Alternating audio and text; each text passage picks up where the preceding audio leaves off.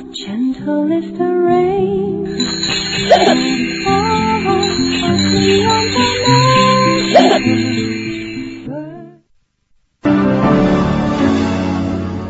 锵锵三人行，你们好，子东、广美啊，这个大学教授啊，有时候有些创意哈。这徐老师有时候想这个体验一下城市乞丐的生涯，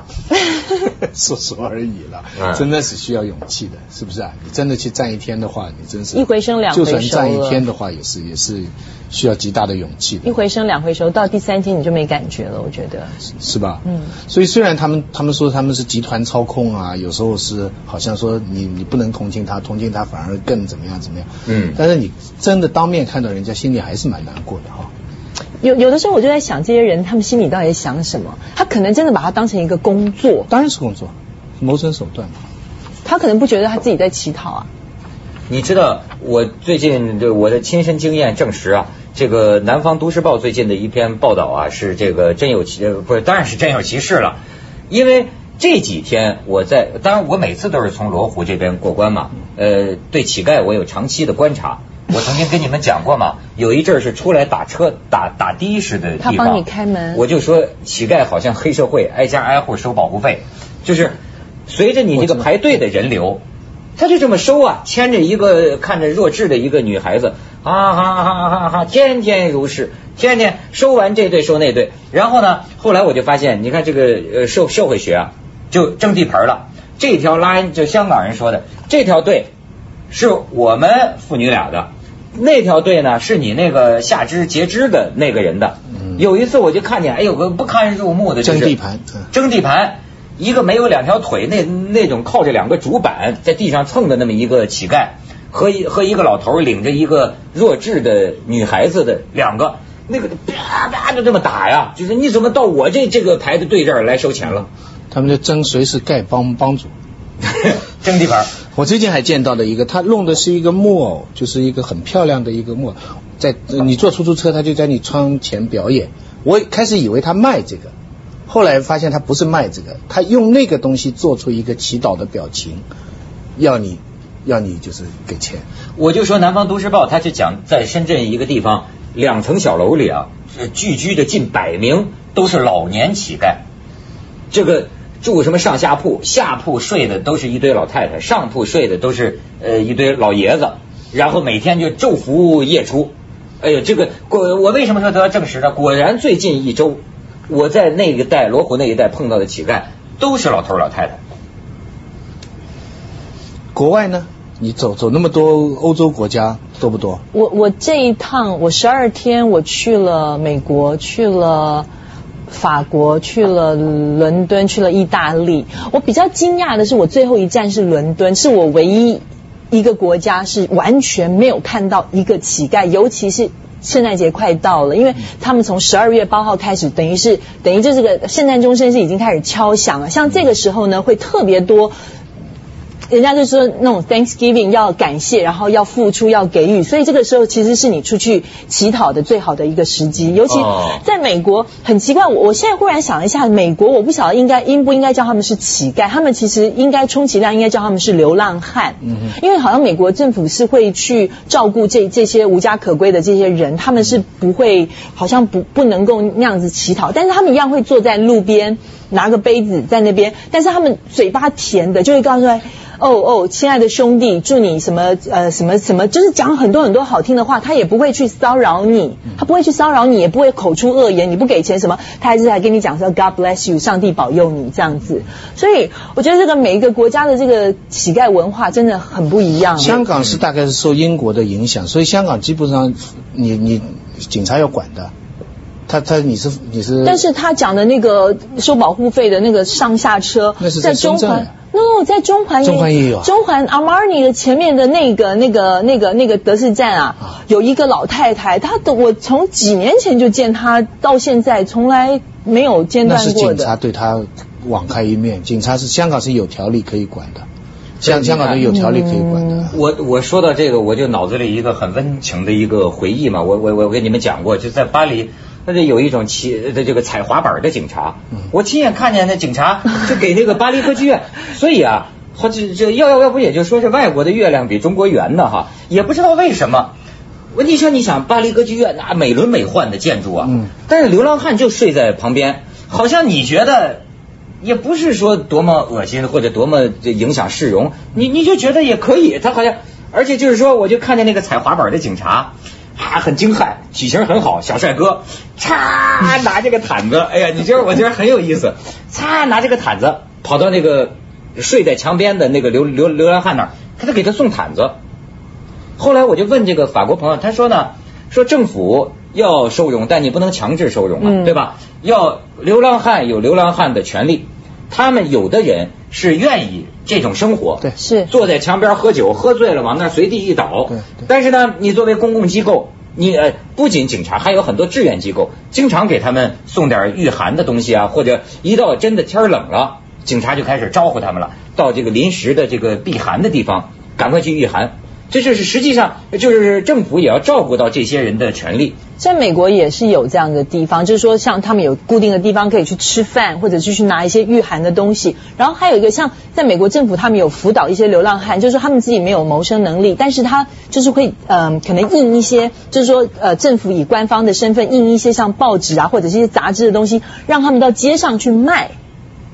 所以这个也是就是帮助帮助他们就职的一个方式。然后我记得好像应该是在瑞士吧，瑞士的样子，他们对于乞丐呢，那政府是保护到什么程度，你知道吗？他们必须每天派车去去他们乞讨的地方接他们回收容所，然后照顾他们的三餐。没错，大爷是大爷大爷啊！就就 是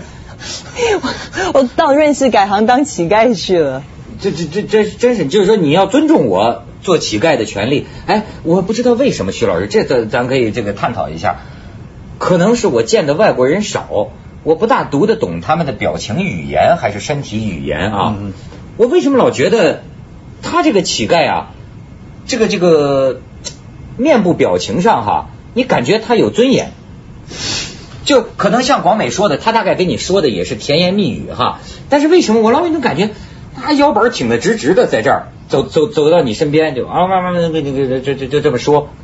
但是你一想，咱们这个中国，所以这可怜，就是在罗罗湖那儿，我是那个老大爷拄着个拐棍，拿着个碗，嗯一跟你要钱，他先是呃这样，哎恭恭恭恭喜发财啊，恭喜发财啊！你给了他一个，就咣当咣当咣当咣当就就、嗯受不了就磕头。你知道躺在那个天桥旁边一个老太太，有一个姑娘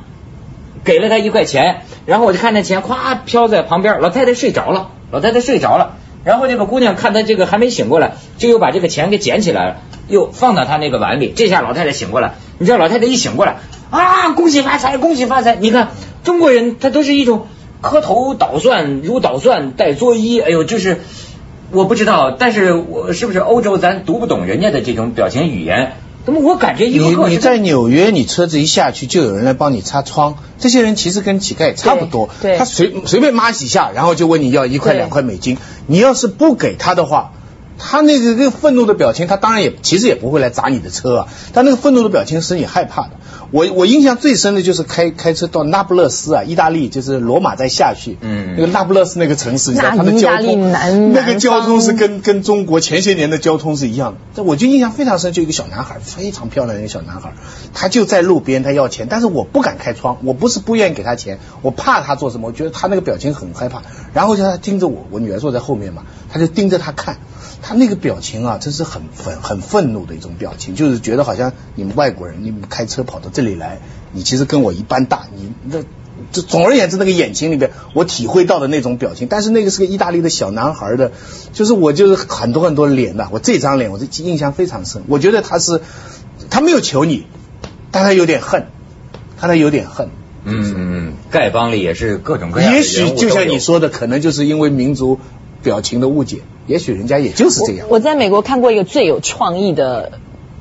嗯，这个路边我都不我都不好意思叫他是乞丐，因为他真的就是穿的就是很正常，跟跟徐老师很像，就很休闲，然后但是保御嗯那我也有御寒御寒的很好，因为现在天气已经开始很冷了。他身上呢基本上是挂了一个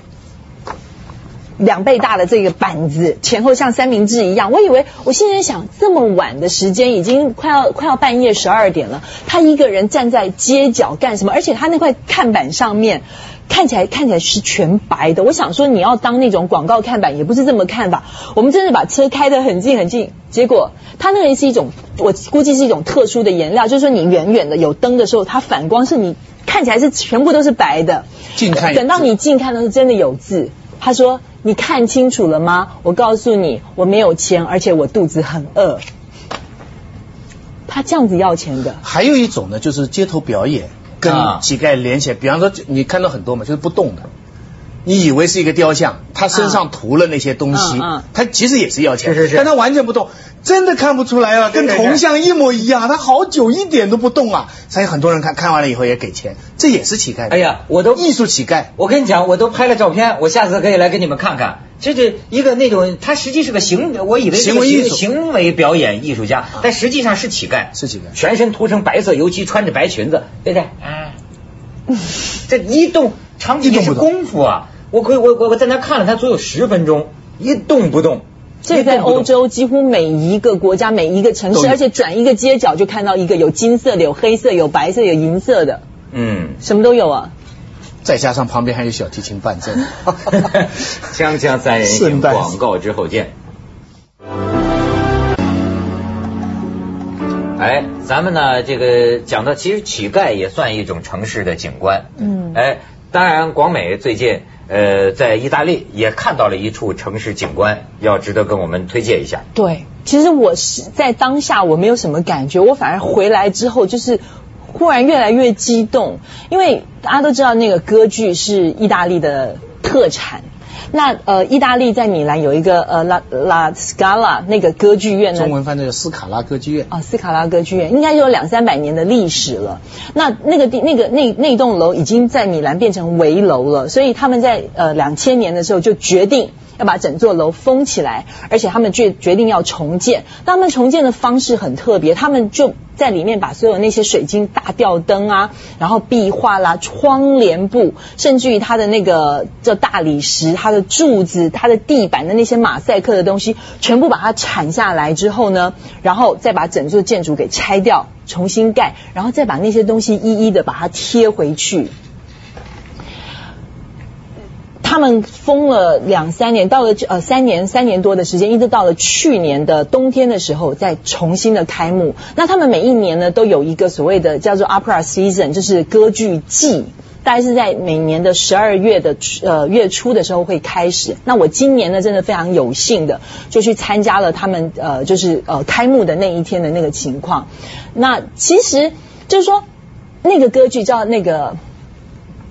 那出歌剧讲的是呃，哎，我竟然连名字都不不记得了。嗯，那无所谓。嗯，就是说那个歌剧其实它本身真的是没有什么莫扎特的一个一个作品，我不觉得它的本身有什么很特别，我反而的婚礼不是不是，它是一个严肃歌剧。魔笛一一一一一一的一一的 manual 一的 manual 嗯。都说了，我们也不知道 OK，就说哎，你说啊我我要讲的就是说，其实它歌剧的本身没有那么吸引我，反而让我觉得更惊讶，就是说，你你身在其中，你看到那些人那些景物。我现在回想起来，真的就像画一样，真的就像画一样。我在那边拍了一张照片，我用那个他们那一个个包厢，就像那个蜂窝一样，一颗一颗一颗一颗。然后他们那天连意大利的总理都去了。我就说，后来我回来想一想，就是说，为什么意大利人他们对于他们自己的这种文化重视到这种程度？你知道，每一个女孩子那种那种隆重的那种装扮。简直到我没有办法想象，那些人也不过就是一些平民老百姓，但是他们可以把他们自己打扮的像公主一样那样子出席这样的一个盛会。歌剧呢，中间休息两次，休息的时间都很长。休息的时间呢，他们就出去喝东西、嗯 social，你知道，嗯那个时间是非常重要的。那个饮料呢是非常贵，我曾经在那个维也纳的 State Opera 那个买过一买过一张非常便宜的包厢票，就是卖给游客的，到最后卖给。自己觉得这个很便宜了，但是后来中间你要去喝一杯矿泉水或者喝杯葡萄酒，那贵的要命。这是他们的生活方式。我联想到什么？其实你不要说意大利人爱歌剧，咱们北京现在盖一个巨蛋嘛，你知道啊啊？这个大剧大剧院将来也是要国际的大歌剧团来演的，那么贵。我对这个盖这么贵的大歌剧院我毫无意见，我觉得这很好。嗯但是我就在想到，我们有很多传统的我们自己的有名的，比方京剧、昆曲的那些剧院，你知道有些名角，有些历史性的演出，比方说抗战结束了，梅兰芳把胡子剃掉以后，嗯到美琪大戏院演一次，好像是《牡丹亭》啊，什么白先勇就无数的回忆，我父亲也去看了。那个美琪就，你想这样的一个历史性的这样一个剧场，你现在去看啊，一会儿演江姐啦，一会儿演俄罗斯的天鹅湖啦，里边的设备就很差了。我就在想，你造地标对不对？你除了盖一些最新的香港进口的小影院或者什么大楼以外，你把这些上上海、北京一样，一定有那些有上百年历史的、有名角演过历史性的这些剧院，你把它保留旧风貌，嗯但是全部现代化的 rebuild 就重建过。天寿舞台，我小时候去看小剧场，文化上海那个时候叫文化广场，马马连良在那里唱戏的地方，嗯嗯先拆了，现在变花木市场了，你知道？所以这种地方，这就是地标嘛。我我记得斯卡拉克剧院我去过，前面很小广场，周围是一些时装，那很不起眼的，因为我们从小就听到的歌剧院那么有名啊，世界上几个最大，跑去一看就这么两层楼，怎么这么小啊？你看他们现在重建这样的一个建法，最近我也到老听他们在讨论什么北京是要建什么地地标啊，嗯这个这个建筑你有没有听说，徐老师？北京市我不知道他们他们好像又要，我觉得地标北京的地标已经都在了嘛，你还要什么地标？天安门，那那还有什么可以替代它的地地标？前门、四合院，你你把现有的四合院修修好，别再拆了。还有就是那些当初的那些，北京我不熟了，和上海我就数得出那几个，而那些剧场你现在去看，有的没了，有的还在，但是非常残破，惨淡经营，票也远远比不过那些啊、新的大剧院呐、或诸如此类。可是那些是有历史的，是我我赞成你的说法，就是说，呃，保有把旧的东西好好的保护。您讲的也对，天安门啊，我们的长城啊，都是已经是无法取代的一个地标。但是，但是我还是觉得要有新地标要有新地标的出现。你你想想看，伦敦也是一个非常非常老的城市。巴黎也是老的城市，很多欧洲的城市都是老城市，巴塞隆纳也是一个老城市，但人家不断不断不断的一直有有新的东西，有创意的东西。没错，上海不断的在盖房子，哪一栋房子你记得了？上海现在人家就记得什么浦东的那个什么最高的那个电电电视塔啊、金茂啊，还有以后出来的那个，就说日本的那个什么日本投资的那个楼啊，啊啊这个将来会变成全世界说那个楼的形状啊，哎，那个楼的形状还没出来，现在大家已经争议非凡了。嗯它原来是弄成两个军刀，上面一个太阳旗，因为他们把它找出来，那个楼的设计跟日本的大东亚圣山的纪念碑很像，所以后来，但是这个就搁了好多年了。现在真的真的重新动土了，现在上面不是圆的了，改成方的了。啊，它实际的高楼层高真的还是世界第一，除了这个中东将来要建的以外，那这个将来跟经贸跟这个东方明珠塔合在一起，会构成一个很特别的地标。哎上海我觉得这种东西啊。我不知道为什么，我觉得地标这种东西要自然形成，你别打这个牌子，我要做地标，你说对不对？你你巴黎铁塔当初盖的时候也没想过我要做地标，还很多人反对。很多人反对，可是现在我们觉得巴黎铁塔是巴黎的地标，对不对？而你那边新的地方盖了很多高楼，谁也没当它是地标。巴黎那边有很多高楼的嘛，那那是因为新的凯旋门那是因为那堆楼不准盖在市区里面啊啊，所以法国的这个城市的规划是非常非常好，它在那个方圆多少里之内是不准盖高楼，所以是全部挪到那边去。但是我就是说，因为建筑其实代表的不但是。就是它不仅仅只是地标那么简单，它也代表了你这个城市的一个发展的一个一个阶段。就是说大家比高，不是比高比大。像呃瑞瑞典最近出了一个九旋转九十度的一一栋房子，像这种东西，你你就是你会变成。你不用去办奥运，人家都会讨论你这个城市，你懂我意思吗？就是说你不用投入这么大的资金，人家都会觉得哇，这个城市的什么什么东西，人家会一直记得你，不断的讨论。再有新房子出来，人家要把你拿出来做比较，所以我觉得新的地标是绝对有必要的。嗯，两位北京市发展的这个策略都值得参考啊！锵锵三人行，广告之后见。嗯，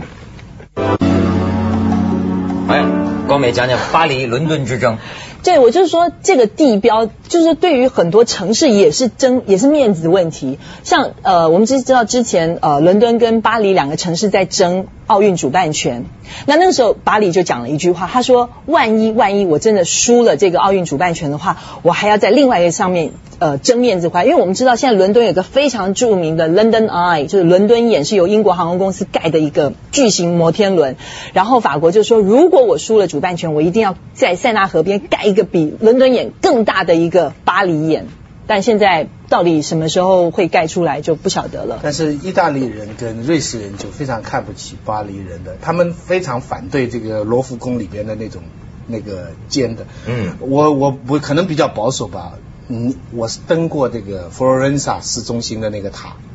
你去看佛罗伦萨，你很喜欢的城市，对不对？你环眼望去三百六十度，全是十五世纪的建筑。是，全部，你中间来一个来一个佛罗伦萨塔，来一个佛罗伦萨眼，come on，把它炸掉，